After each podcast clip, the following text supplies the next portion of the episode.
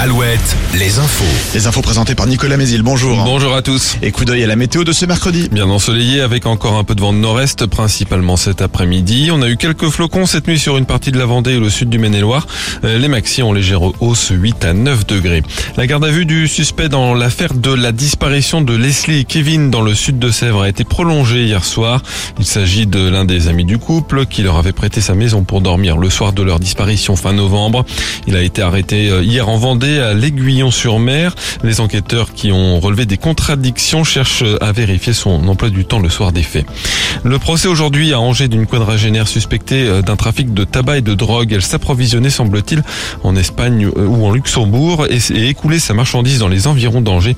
Elle a été interpellée en décembre dernier avec son compagnon qui, lui, a été mis hors de cause.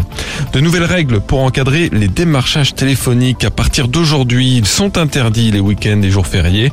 Ils ne sont autorisés qu'en semaine entre 10h et 20h. Par ailleurs, un même organisme ne pourra appeler un consommateur que 4 fois par mois maximum.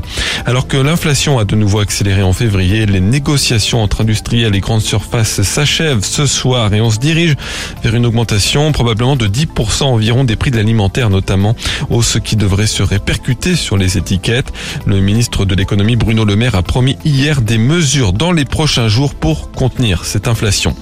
Au chapitre emploi près d'Angers, forum euh, job d'été ce mercredi au Pont de C, euh, des postes saisonniers à pourvoir dans la grande distribution, la restauration rapide ou encore l'industrie, c'est à partir de 11h à la salle Atlétis.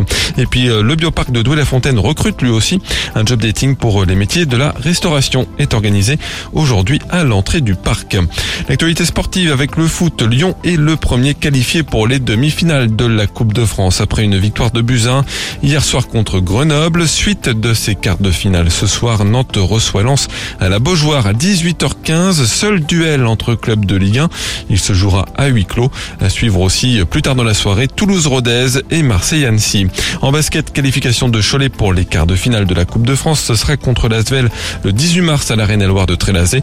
Chez les femmes, il faudra un miracle pour que les Angevines obtiennent un ticket pour les demi-finales de l'Eurocoupe. Elles reçoivent ce soir l'Asvel en quart de finale retour après avoir été battues de 30 points à l'aller. Voilà pour l'info. Très bonne matinée à tous.